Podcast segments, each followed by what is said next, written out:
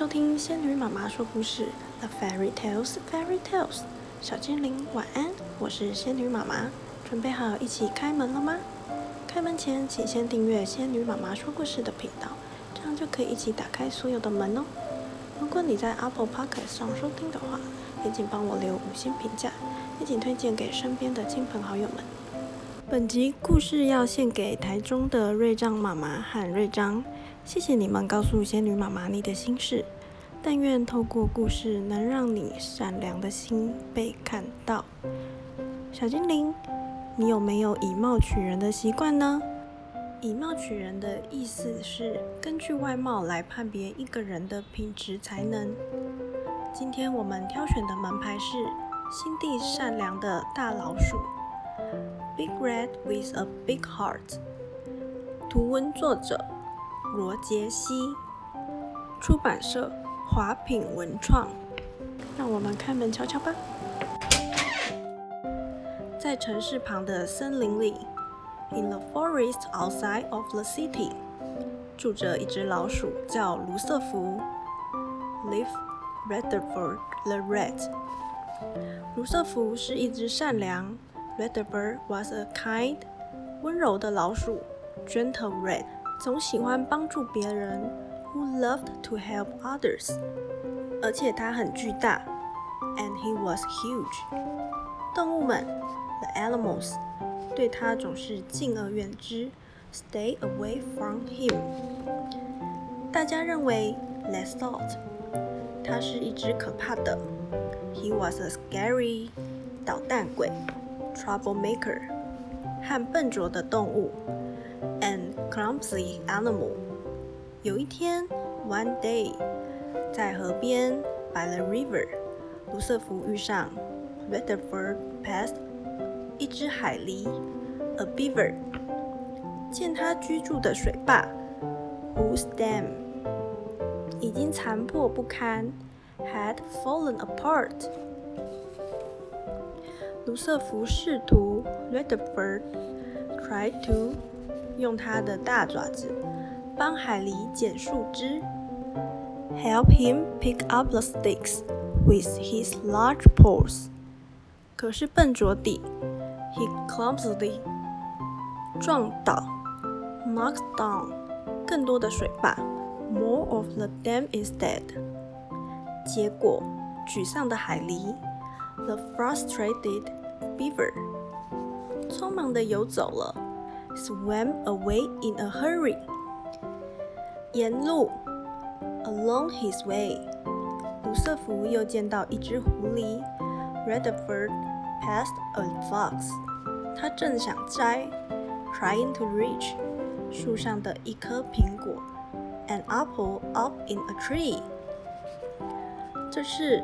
他决定不再弄糟，determined to not make a mess this time. 急忙地避过，he eagerly hurried over. 但是他的步伐太大，he stumps 震动地面，shook the ground，以致枝叶纷纷掉落，branches and leaves fell， 且所有的苹果，and all the apple 都轰然落下，came tumbling down。受惊的狐狸，frightened the fox，落荒而逃了，ran away。当他决定，he decided to 回家，go home，却发现，but he spotted 一只饥肠辘辘的黑熊，a hungry-looking black bear。正在觊觎一对母兔和兔宝宝，watching a mother rabbit and her baby。当卢瑟福试图，Redbird tried to，警告他们，warn them。但兔子和黑熊一看到，but as soon as the rabbit and black bear saw，它是这么巨大，huge he was。立刻全都跑开了。They all raced away。卢瑟福觉得孤单 Redford was left alone. 难过 and sad. 然而，however，所有的动物 all the animals 都发掘了新鲜事，discovered something new。当海狸游回，the beavers swam back，却看见 and saw that 卢瑟福已经修好了他的水坝，Rutherford had fixed his dam。当狐狸返回后，the fox came back，却发现 and saw that 卢瑟福已经收集。Rutherford had collected 所有的好苹果，all the good apples，给他，for him。当兔子回来后，the rabbit came back，却发现 to find 黑熊的爪印，the black bear's paw print。他们才意识到，they realized。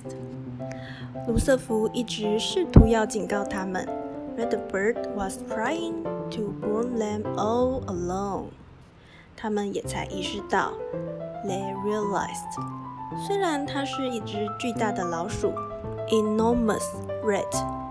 但不意味着 didn't mean 他就一定是可怕的。He was scary，或是一个捣蛋鬼，or a troublemaker。每一个动物都来向他道歉。 each animals apologized，并称赞他，and told him，心地非常善良。He had the biggest, kindest heart. heart。从此以后，from then on，卢瑟福与他的朋友们总是彼此互相帮助与扶持。Rutherford was always there for his friends, and they were always there for him. 美丽的结局，The end。仙女妈妈教教们：好朋友就应该像卢瑟福帮助森林里的动物一样，互相帮助，一同玩乐，彼此学习，一起成长。如果你有想听的故事，或遇到困扰问题需要协助，欢迎到仙女妈妈说故事粉丝团留言。仙女妈妈会透过绘本陪伴你，一起找到更好的自己。谢谢收听仙女妈妈说故事，我们下集节目再见。